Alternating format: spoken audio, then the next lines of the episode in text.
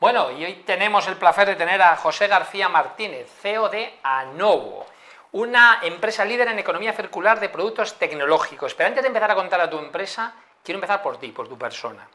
Porque claro, tú eres ingeniero de telecomunicaciones, tienes máster, yo que no te falta ninguna escuela de negocios, que has pasado por ello, que has pasado por todas, eh, has continuamente, o sea, ¿cómo tú de repente decides, en vez de trabajar para los demás, ser empresario? O sea, ¿cómo das ese salto? ¿Por qué das ese salto? Bueno, yo creo que eh, lo doy en un momento también en el que me siento preparado, de ahí todo el tema de la formación. Eh, veo una oportunidad, siempre pues, encontré esa oportunidad. Eh, cuando vas cogiendo responsabilidad y vas llegando a esos puestos de responsabilidad, pues dices, oye, un salario está bien, pero yo creo que quiero participar de, los éxitos de la empresa y también, por supuesto, de, de los posibles fracasos, ¿no? quieres arriesgarte con la empresa y al final pues eh, actúa. Entonces ves una oportunidad, estás preparado eh, para llevarla a cabo y, te afrontas también, tienes un equipo en el que acompañas, un plan de negocio en el que confías por encima de, todo y se trata también entonces de convencer a gente que te ayude y que te apoye, que ponga eh, el dinero, porque nosotros lo que hicimos fue una LBO, una Leverage Buyout, y bueno, convencimos a un Private Equity, son nuestros socios todavía, y, ellos nos apoyaron en, este empuje. En esta pues mi más sincera enhorabuena porque desde comer a 1.160 familias que por eso Tinku para nosotros es una de nuestras visiones y valores. apostamos por el empresario. Siempre cuando todos los políticos hablan de crear empleo, no, quien crea empleo son los empresarios, nada más que los empleados, nada más. Y en España está muy bien formar ingenieros y formar arquitectos, abogados, lo que quieras, o gente que sepa trabajar con las manos. Perfecto. Pero necesitamos empresarios que generen empresas, que generen valor. Entonces, cualquier persona que se hace empresario, no solo hay que aplaudirla, sino que elevarla y además incentivar a los demás a que lo hagan. Yo recuerdo cuando hice el Executive MBA nos decían, si realmente quieres triunfar tienes que ser empresario. Y yo sé que recuerdo en aquel momento sentado trabajando para otro que cuesta verlo, porque cuesta dar el salto. O sea, porque no lo ves y tú has dicho, he arriesgado. Y además me ha encantado que has dicho, para lo bueno y para lo malo. Muy bien. Bueno, cuéntame ahora de Anovo, porque eso me encanta. Líder de economía circular, productos tecnológicos. ¿Cómo se traduce esto? Muchas cosas juntas, ¿no? A ver. Productos tecnológicos, más o menos, eh, sabemos lo que es, ¿no? Podemos hablar de cualquier tipo de dispositivo que tenga algo de electrónica o todavía incluso podemos decir que se enchufa a la pared, ¿no? Vale. Eh, desde un teléfono móvil a un ordenador, a un scooter con el que nos movemos por la ciudad, o a una torreta de telecomunicaciones o a un casco que utiliza el, que, el piloto que va en el caza y que tiene alguna visión eh, determinada. ¿no? todo eso es tecnología. Eh, y luego, economía circular, lo que nosotros hacemos es, estamos intentando diseñar un círculo lo más amplio posible de Rs, que son muy famosas con el tema de reutilizar, eh, reciclar, reparar, pues nosotros estamos añadiendo muchas más Rs con el objetivo de eh, intentar alargar el ciclo de vida del producto lo máximo posible para intentar llegar al reciclaje lo más tarde posible. Nosotros, por supuesto, hay que reciclar, pero lo que queremos es que se recicle lo más tarde posible, intentando utilizar, reutilizar, reparar, revalorizar, remanufacturar todas las R que se te ocurran eh, de cualquier producto tecnológico. Llevándolo a, un caso práctico, ¿no? Eh, bueno, y de todo esto podemos hablar de unidades. O sea, nosotros tramitamos más de 5 millones y medio de productos tecnológicos al año. Madre mía. Eh, podemos decir de este reloj, por ejemplo, si este reloj tiene un problema, se queda bloqueado, se rompe la pantalla, eh, pues se manda, se genera un ticket, un RMA, y nosotros nos encargamos de eh, repararlo y de devolverlo completamente reparado. Un móvil eh, que ya no te interesa porque no te guste, porque tienes que ir a la última, porque ya no te da las prestaciones, pues nosotros te lo recompramos, lo reacondicionamos y lo podemos utilizar en otro mercado en otros sectores, en otros targets, por decirlo, en otros segmentos de población o en otros mm, países, rompiendo así, por ejemplo, la brecha digital que existe entre países, entre culturas, entre edades, etcétera. No, porque además vamos a hablar una cosa, porque claro, a mí mucha gente me dice que eres muy polémico, no, lo que soy es independiente.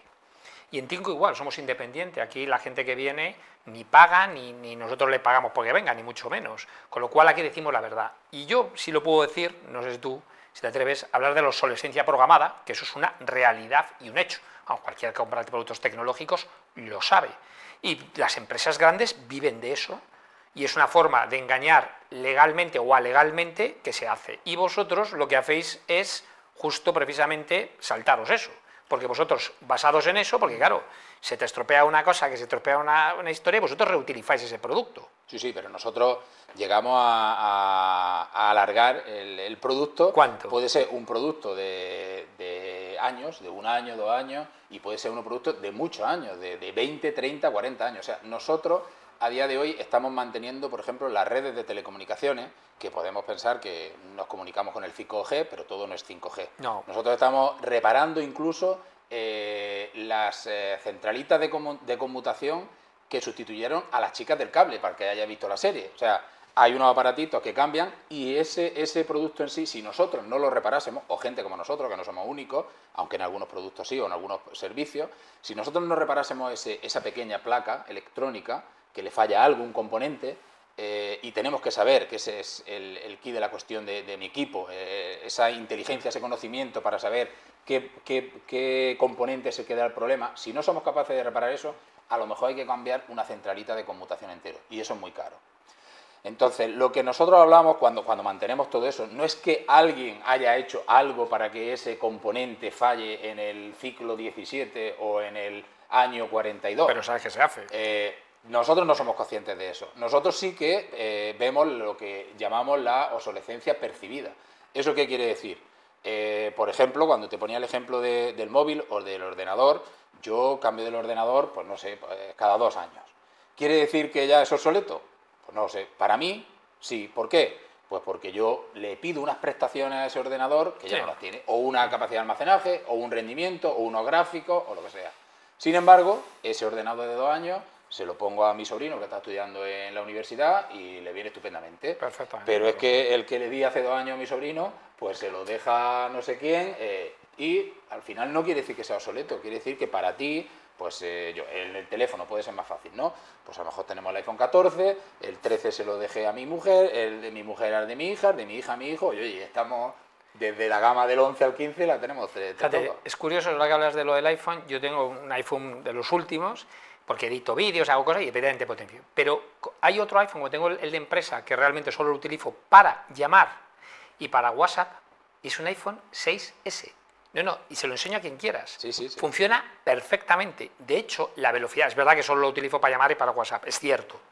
Pero te juro que no tengo ninguna diferencia con el otro. Ninguna. Para pues eso que utilizo. Ahí precisamente con lo que comenta, seguramente a los desarrolladores en un momento determinado no le interesará. Ah, y eso no quiere decir que sea una obsolescencia programada. Quiere decir, no me interesa actualizar el WhatsApp para sí, sí, un, está claro. núcleo de, gente tan pequeña que utiliza el iPhone 6 Entonces el WhatsApp ya no se actualizará en la próxima Existe un tipo de obsolescencia de que el software es verdad que necesita tanta capacidad que no te servía, pero existen otros aparatos que electrónicamente sí que es verdad que fallan que no deberían fallar al determinado tiempo y, fallan. O sea, es decir, además pues para eso estamos tiene, claro, para ayudar ahí a que, a que se, se, alargue lo máximo posible. La regulación también está siendo cada vez más estricta. ¿Y cómo eh, conseguir reparar con, con, un buen coste? Porque claro, ahí es la clave. Pues sí, la verdad que eh, es difícil. Eh, además, los materiales es muy importante en, nuestro, en nuestro mercado. Nosotros somos centro oficial.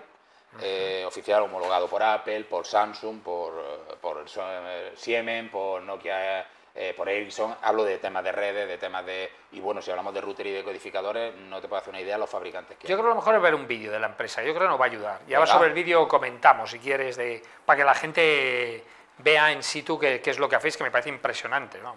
Pues mira, todo lo que veremos aquí serán tipos de productos que hacemos. Eso es un cambio de un componente de una placa electrónica. Ahí también imprimimos, eh, eh, personalizamos, eh, reparamos también los scooters y los patinetes, cambiamos también las baterías en las ciudades, un, móvil, por ejemplo, los GPS, los drones, realizamos también todas las gafas de realidad virtual. O sea, cualquier cosa tecnológica. Cualquier cosa tecnológica. Y eso ya es de nota, eso ya es soldadura, mucha soldadura fina. Eso es lo que sustituyó a las chicas del cable y luego sonares, ahí también, ah, bueno, eso es una línea de producción de, reparación, eh, televisores, en fin. Y, con, ya te digo, con alta tecnología, esos son nuestros, cómo tenemos almacenados los, componentes, una de nuestras instalaciones, la de Málaga, también tenemos otra en Madrid y en Canarias.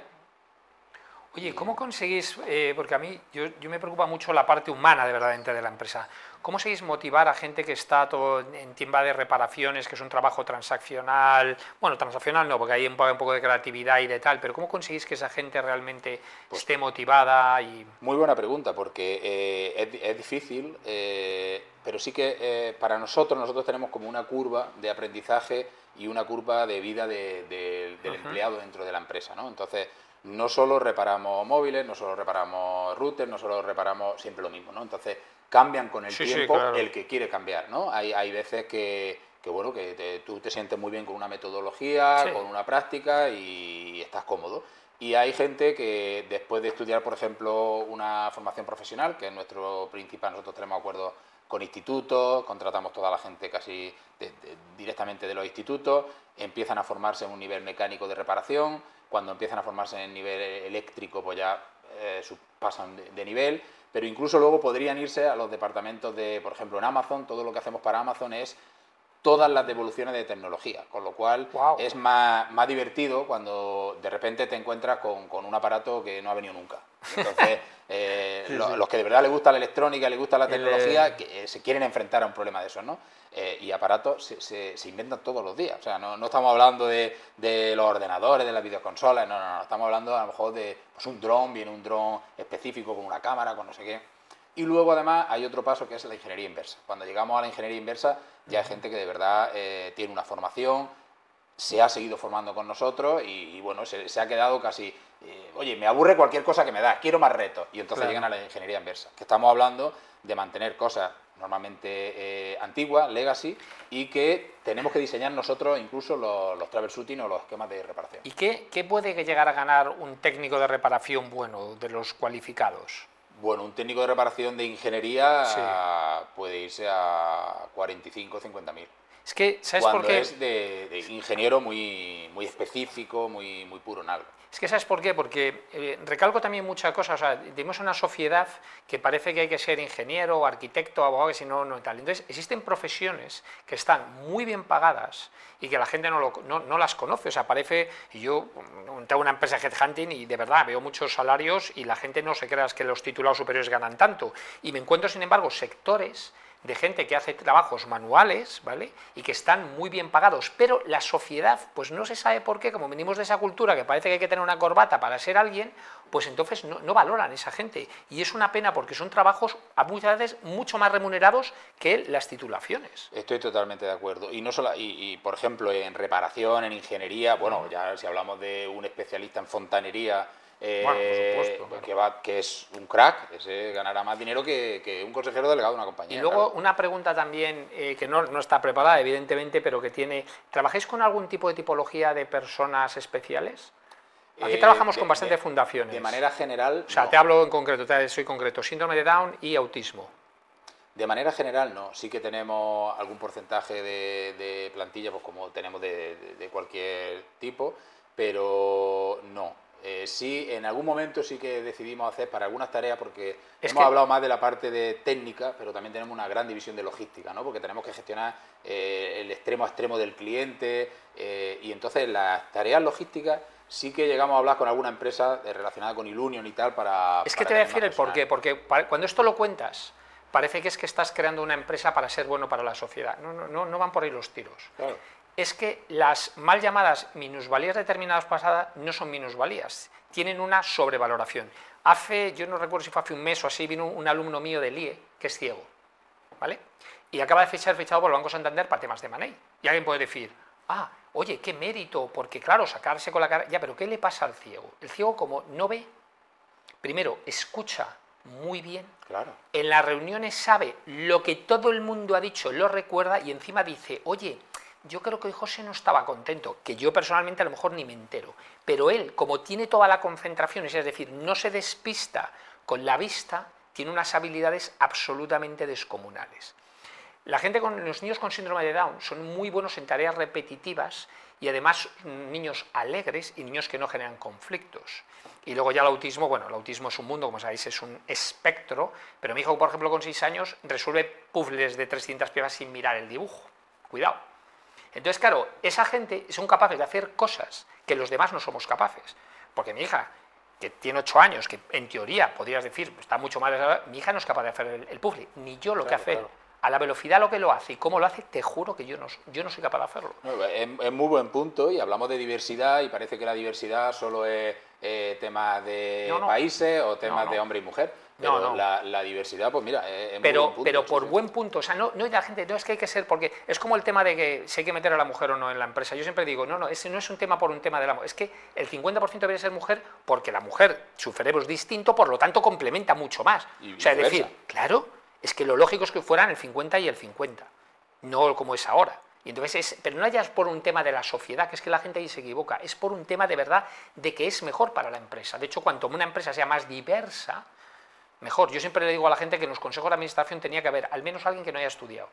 ¿Sabes lo que te digo? Pues alguien muy mayor, bueno, muy mayor para mí es 80 años. ¿Por qué? Se ha vivido todas las crisis, se conoce todas las películas y tal. alguien muy joven, ¿sí? porque los de 20 años tienen, o los de 15 tienen ideas que a lo mejor no se nos ocurren, ¿vale? Y, y, tú fíjate, y eso es diversidad para mí. No parece que todo lo que damos un consejo tenemos ingenieros, un MBA o no sé qué. Pues no.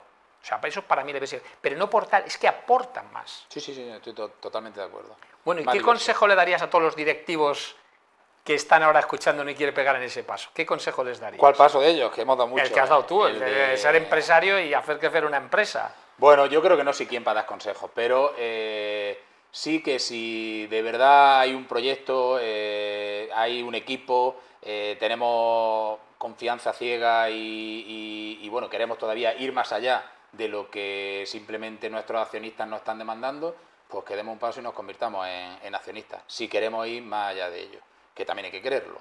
Oye, y luego seguro que hay gente que nos estará escuchando, le damos el consejo de todo lo que no funciona, que lo lleven a nuevo, que se lo reparáis y puede seguir usando. Por supuesto, nosotros, eh, es verdad que nuestro foco es B2B, tenemos algunas tiendas donde también atendemos a gente en calle, pero nos lo, nos lo redirecciona pues Apple, Xiaomi, HP, eh, HP, etcétera.